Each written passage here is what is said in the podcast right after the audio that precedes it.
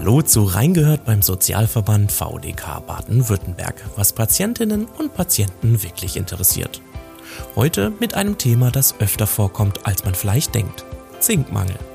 Zink zählt zu den essentiellen Spurenelementen, was bedeutet, dass es für den Menschen lebenswichtig ist und nicht vom Körper selbst produziert werden kann. Und hier kommt die Besonderheit. Anders als bei einigen anderen Nährstoffen gibt es für Zink keine klassischen Speicherorgane. Das heißt, um einen Mangel vorzubeugen, müssen wir es regelmäßig über die Nahrung aufnehmen.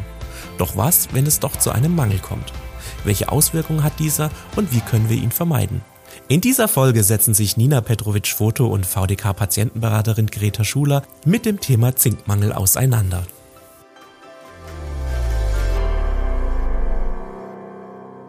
Hallo Frau Schuler. Hallo Frau Foto.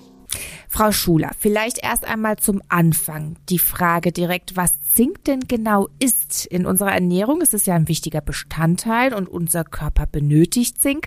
Aber wie verhält es sich mit dem Zink als Metall? Sind diese Begriffe austauschbar oder handelt es sich um unterschiedliche Substanzen? Was ist Zink also überhaupt? Zink ist ein natürlich vorkommendes chemisches Element. Das ist das Zn, wenn man das Periodensystem anschaut. Und bei uns im Körper ist das ganz gleiche Zink, das gehört zu den essentiellen Spurenelementen. Das ist für die Menschen lebenswichtig und kann vom Körper nicht selber gebildet werden. Spurenelement deshalb, weil es bei uns im Körper nur in Spuren vorkommt, nur in sehr geringen, in sehr geringen Mengen, ist aber das gleiche chemische Element.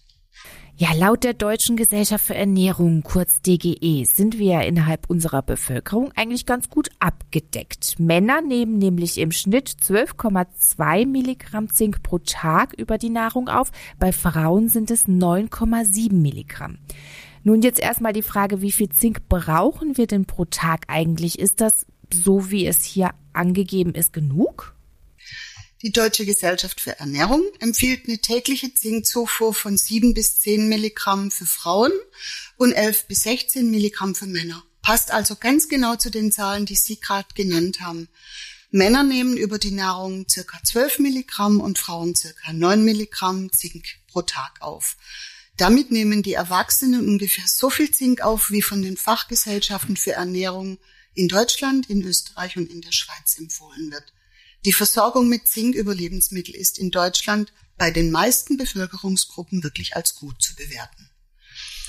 Die Referenzwerte für die Zinkzufuhr, also das, was pro Tag mit der Nahrung aufgenommen werden sollte, die sind abhängig vom Alter, vom Geschlecht und sowie vom Phytatgehalt der Nahrung. Phytat ist ein Stoff, der ist vor allem in Hülsenfrüchten und in Vollkorngetreide enthalten und hemmt die Zinkaufnahme im Körper. Ja, und wie kann man denn jetzt den individuellen Zinkbedarf feststellen? Also gibt's da irgendwie Unterschiede individuell, vielleicht in bestimmten Lebenssituationen, wenn man beispielsweise großem Stress ausgesetzt ist? Oh ja, die gibt's. Das wären zum Beispiel Kinder im Wachstum, ältere Menschen, vegan und vegetarisch lebende, aber vor allem auch schwangere und stillende Frauen haben erhöhten Zinkbedarf. Auch Menschen, die extrem viel Sport treiben bei Erkrankungen wie zum Beispiel dem Diabetes mellitus oder bei der Einnahme bestimmter Medikamente kann der Zinkbedarf wirklich deutlich erhöht sein. Ja, und Schwangerschaft und Stillzeit bedeutet ja für Frauen eben einen erhöhten Zinkbedarf. Wie ist denn der Zinkbedarf sonst bei Frauen? Außerhalb von Schwangerschaft und Stillzeit, was wir als eigentlich alle kennen, gibt es weitere Untersuchungen zum Zinkbedarf bei Frauen, die sind ein bisschen weniger bekannt. Da gibt es zum Beispiel eine Untersuchung zu Zink und der Menopause.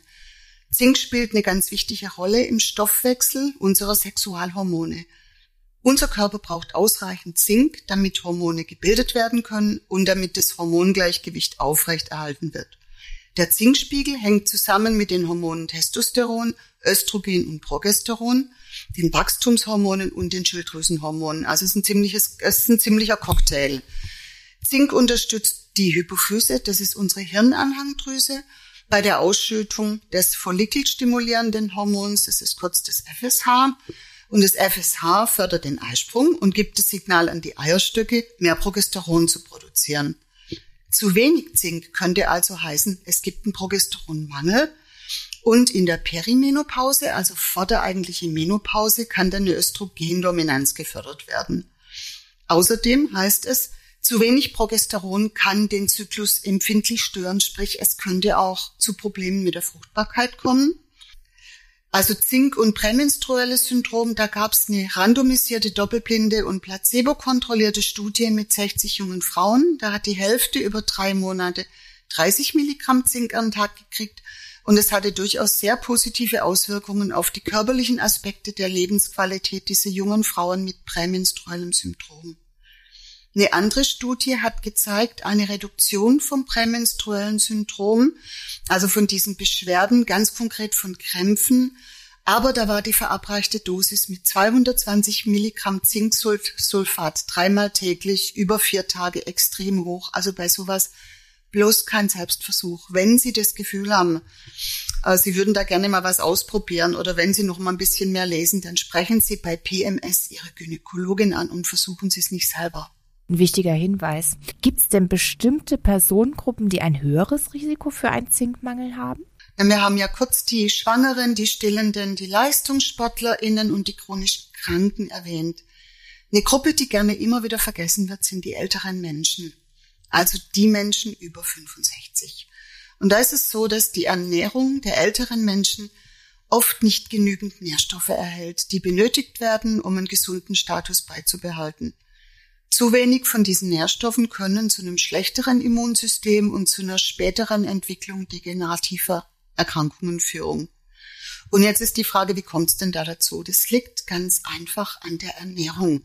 Es gibt ja einige Seniorinnen, die können nicht mehr so gut kauen, die haben auch einfach Probleme beim Verdauen, die leben bevorzugt von Weißmehl und von Milchprodukten. Genau diese Lebensmittelgruppen sind besonders zinkarm, Milchprodukte können zusätzlich auch eine Zinkaufnahme erschweren. Weitere Ursache bei den älteren Menschen könnte sein eine veränderte Darmabsorption, ein unzureichendes Kauen der Nahrung, zum Beispiel vielleicht passt die Prothese nicht gut oder man hat keine mehr, unterschiedliche psychosoziale Faktoren, Wechselwirkungen von Medikamenten, auch veränderte Prozesse in den Zellen. Das sind alles so Gründe, dann gibt's noch sowas, die älteren Menschen nehmen gerne mal Weizenkleie ein zur Verdauungsförderung. Und die darin enthaltene sogenannte Phytinsäure, die könnte einen Zinkmangel fördern, weil sie sich im Magen an das Zink bindet, sodass das Zink an der Phytinsäure hängt und nicht mehr umfassend vom Organismus aufgenommen werden kann. Ja, und wie erkenne ich möglicherweise einen Zinkmangel bei mir? Also gibt es da spezifische Symptome, auf die man achten sollte? Hm, da würde ich gerne die Deutsche Gesellschaft für Ernährung zitieren, die das wunderbar zusammengefasst. Ein beeinträchtigtes Längenwachstum, Hautexzeme, Durchfälle, Wundheilungsstörungen, Probleme der Wahrnehmung und des Erinnerungsvermögens sowie eine höhere Anfälligkeit für Infektionskrankheiten. Jetzt ist es allerdings so, dass keins dieser Symptome spezifisch für einen Zinkmangel ist. Das heißt, diese Symptome, wenn Sie die haben, die können auch ganz verschiedene andere Ursachen haben. Die Deutsche Gesellschaft für Ernährung sagt auch, als Nachweis einen Zinkmangel gilt die Verminderung der Symptome nach einer Zinkgabe. Die sagt aber auch, dass zu Personengruppen, bei der ein schlechter Versorgungszustand häufiger beobachtet wird, sind eben diese oben erwähnten Seniorinnen und Senioren, Patienten mit chronisch entzündlichen Darmerkrankungen und vegetarische oder vegane Ernährungsformen können höhere Mengen Phytat enthalten wodurch das Risiko für einen Zinkmangel auch erhöht wird. Allerdings, wie immer, die gute Nachricht, schwere Formen des Zinkmangels gibt es bei uns eigentlich nicht. Sprich, wenn Sie mal wieder über irgendeine Anzeige in einer Zeitschrift stolpern, die Ihnen suggerieren möchte, Sie sind ein Mangelwesen und die Ihnen unbedingt gerne Zink verkaufen will, im Winter, im Sommer, zu Heuschnupfenzeiten, egal wann, überlegen Sie sich das gut, sprechen Sie zuallererst mal Ihre Hausärztin an. Ja, und dann sollte ich vielleicht untersuchen lassen, ob ich überhaupt tatsächlich an einem Zinkmangel leide. Wie wird denn das eigentlich festgestellt? Gibt es da spezielle Untersuchungsmethoden? Ja, da gibt es spezielle Untersuchungsmethoden. Einfach sind die nicht. Genauere Ergebnisse liefert eine Diagnostik übers Blut. Das heißt, man bestimmt den Zinkspiegel. Man kann den bestimmen im Serum als auch im Vollblut. Und man sagt, empfehlenswert ist die Analyse im Vollblut. bei der neben dem Serum auch die Erythrozyten, die roten Blutkörperchen Berücksichtigung finden, weil der überwiegende Teil von Zink erythrozytär gebunden ist. Deshalb hat die Vollblutdiagnostik weniger Störeinflüsse. Das ist allerdings eine, in der Regel eine Untersuchung, die Sie selber bezahlen müssen. Und gibt es Dinge, die Einfluss auf den Zinkspiegel haben, wie beispielsweise übermäßiger Alkoholkonsum? Durchaus. Wer gerne Alkohol trinkt, sollte wissen, dass Alkohol die Zinkausscheidung mit dem Urin erhöht und die Aufnahme von Zink mit der Nahrung hemmen kann.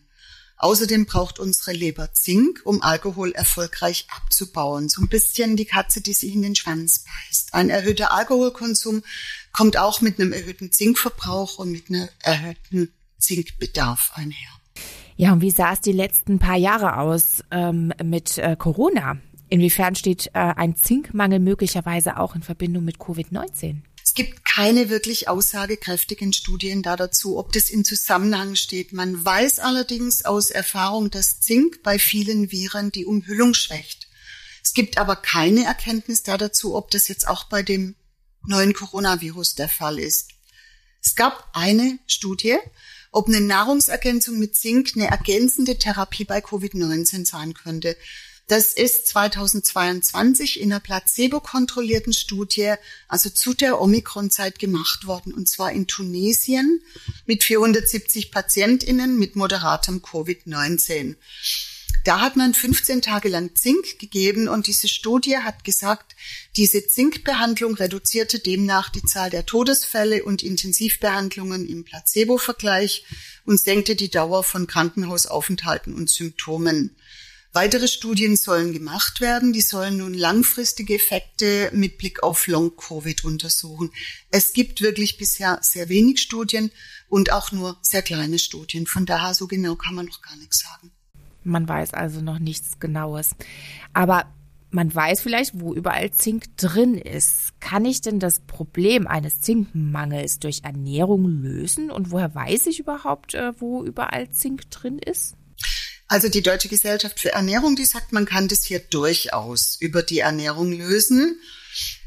Wenn ich wissen will, wo überhaupt und wie viel Zink drin ist, dann kann ich mich zum Beispiel auf die Internetseite von der Deutschen Gesellschaft für Ernährung begeben oder auch auf die Internetseiten mancher Krankenkassen. Die haben auch Tabellen eingestellt. Äh, ich glaube, die Uni Hohenheim hat auch Tabellen eingestellt. Also das findet man relativ einfach, wenn Sie genaue Werte haben wollen. Generell ist sozusagen gute Zinklieferanten sind Fleisch, Eier und Milch oder auch Milchprodukte, Hülsenfrüchte, Vollkornbrote, so, äh, Vollkornprodukte sowie Nüsse. Allgemein sagt man, Zink wird besser aus tierischen als aus pflanzlichen Lebensmitteln aufgenommen. Das heißt, es ist dann wieder ein bisschen ein Problem für die Menschen, die vegan leben. Die Zinkaufnahme ist stark abhängig von der Phytatzufuhr. Das macht man mittlerweile immer in Tabellen, dass man guckt, wie viel Phytat nimmt eigentlich jemand zu sich und da danach muss man auch bei der Zinkaufnahme gucken. Phytat ist zum Beispiel in Vollkorngetreide und in Hülsenfrüchten. Phytat bildet Zink, bindet das Zink im Magen-Darm-Trakt, sodass es nicht mehr so einfach vom Körper aufgenommen werden kann. Es gibt aber Zubereitungsmethoden wie Einweichen, Keimen lassen, Sauerteiggärung. Dadurch kann Phytat abgebaut werden und dann wird die Bioverfügbarkeit von Zink dadurch erhöht. Auch wenn Sie gleichzeitig zu ähm, Zink aus pflanzlichen Produkten Zink aus tierischen, äh, also wenn Sie gleichzeitig tierische Proteine einnehmen, wird die Bioverfügbarkeit von Zink erhöht. Wenn vegan Lebende gucken möchten, dass sie viel Zink zu sich nehmen, das wäre Mohn, Kürbiskerne, Bierhefe, Sonnenblumenkerne, Hülsenfrüchte, Nüsse oder Samen. Das sind einfach super Zinklieferanten. Und wenn ich Ihnen jetzt einfach hier ein paar Zahlen runterleier, dann sind die irgendwie aus dem Kopf draußen. Das heißt, alle, die gerne bewusst mehr Zink aufnehmen möchten, schauen Sie wirklich mal Deutsche Gesellschaft für Ernährung, Uni Hohenheim oder bei den, auf den Homepages von Ihren Krankenkassen. Gucken Sie besser nicht auf den Homepages von irgendwelchen Nahrungsergänzungsmitteln oder von Medikamenten, die gerne möchten, dass Sie mehr Zink zu sich nehmen. Da wird einfach manchmal ein bisschen übertrieben. Ja, und genau darauf will ich jetzt auch hinaus. Was ist mit den Nahrungsergänzungsmitteln? Wann ist es sinnvoll, tatsächlich auf Zinkpräparate zurückzugreifen? Wenn durch eine ärztliche Untersuchung ein Zinkmangel festgestellt wurde. Dann ist ein entsprechendes Medikament, also auch kein Nahrungsergänzungsmittel, sondern ein Medikament sinnvoll, um diesen Mangel zu beheben. Wenn Sie mehr als 25 Gramm Zink, Milligramm Zink pro Tag einnehmen möchten, dann ist das Zink wegen der möglichen Nebenwirkungen verschreibungspflichtig. Das sollte man unbedingt in einem Arztgespräch klären. Wenn Sie ein Präparat einnehmen müssen, achten Sie dann bitte auch auf einen zeitlichen Abstand zu Vollkornprodukten, weil dieses Phytat die Zinkaufnahme hemmen kann. Ja, und gibt's Wechselwirkungen zwischen Zinkpräparaten und anderen Medikamenten, die ich vielleicht nehme? Ja, die gibt's auf alle Fälle. Zink vermindert die Wirkung vieler Medikamente. Das müssten wir wissen. Nur mal zwei Beispiele. Zink vermindert die Wirkung von bestimmten Antibiotika oder von den Biphosphonaten. Das sind die Medikamente gegen Osteoporose. Da sollten Sie, wie bei, viele, wie bei vielen anderen Medikamenten, auch auf einen Einnahmeabstand zwischen Medikament und Zinkprodukt achten. Minimum zwei Stunden Zeit zwischen dem Antibiotikum oder den Biphosphonaten und auch das wäre wirklich was. Sprechen Sie Ihre Ärztin an, sprechen Sie in Ihrer Apotheke. Eine hohe Zinkzufuhr bei einer gleichzeitig niedrigen Kupferzufuhr beeinträchtigt die Aufnahme von Kupfer. Kupfer ist wichtig für den Eisenstoffwechsel, da könnte es also zu einer Blutarmut kommen.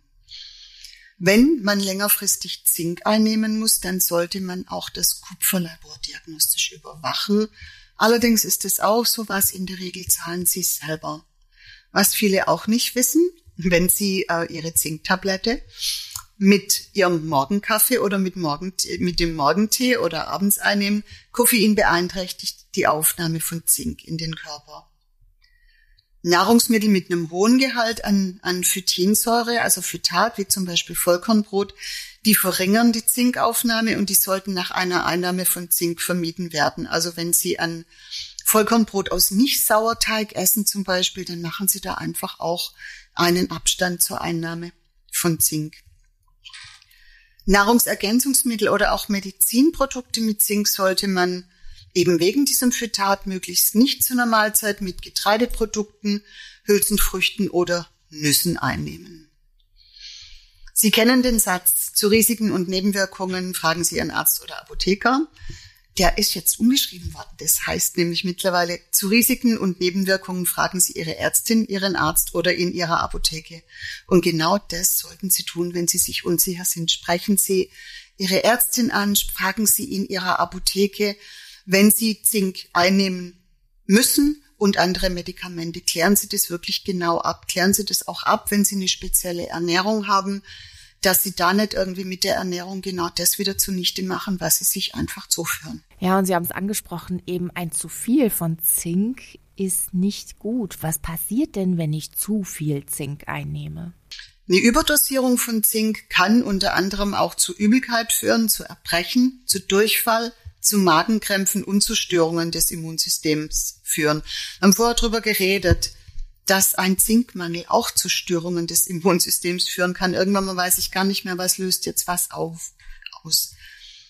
Vorsicht, wenn Sie Nahrungsergänzungsmittel nehmen oder wenn Sie vom Arzt verordnete Zinkpräparate haben.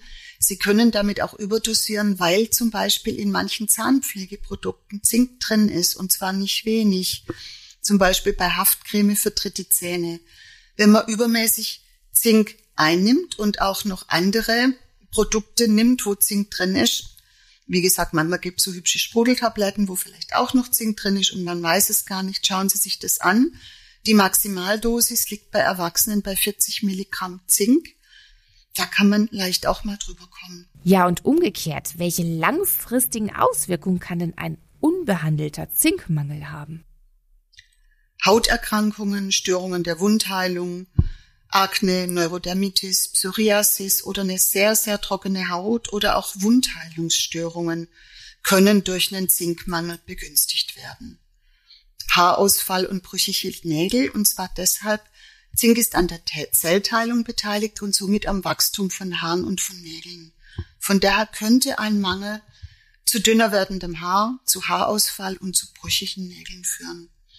Was ich vorher auch schon gesagt habe, beim unerfüllten Kinderwunsch könnte Zink eine Rolle spielen, weil Zink an der Synthese der Sexualhormone und an der Spermienproduktion beteiligt ist.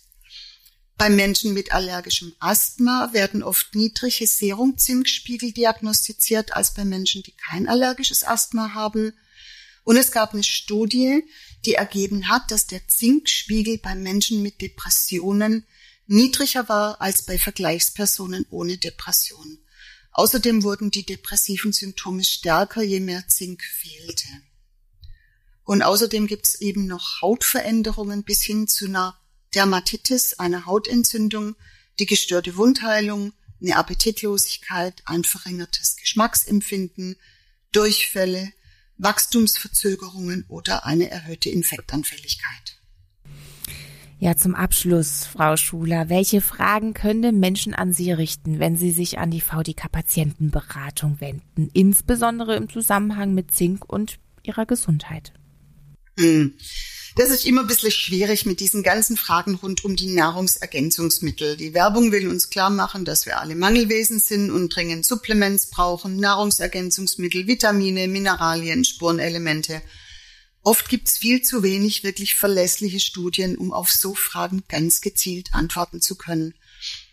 Wenn jemand mit Zinkfragen anrufen würde, je nachdem, wie die Fragen sind, würde ich wahrscheinlich vorschlagen, hören Sie sich mal diesen Podcast an. Oder bei Fragen zu Mangelzuständen oder Unsicherheiten, wenn sich die Leute fragen, kann denn meine Symptomatik auf einen Zinkmangel hinweisen?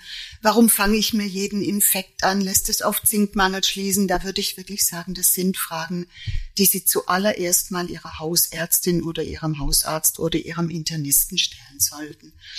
Wenn es Fragen sind rund um die Produkte, also was für ein Zinkpräparat ist gut, was soll ich denn nehmen, können wir nicht beantworten. Da kann ich immer nur verweisen auf die Verbraucherzentrale oder auf die Deutsche Gesellschaft für Ernährung.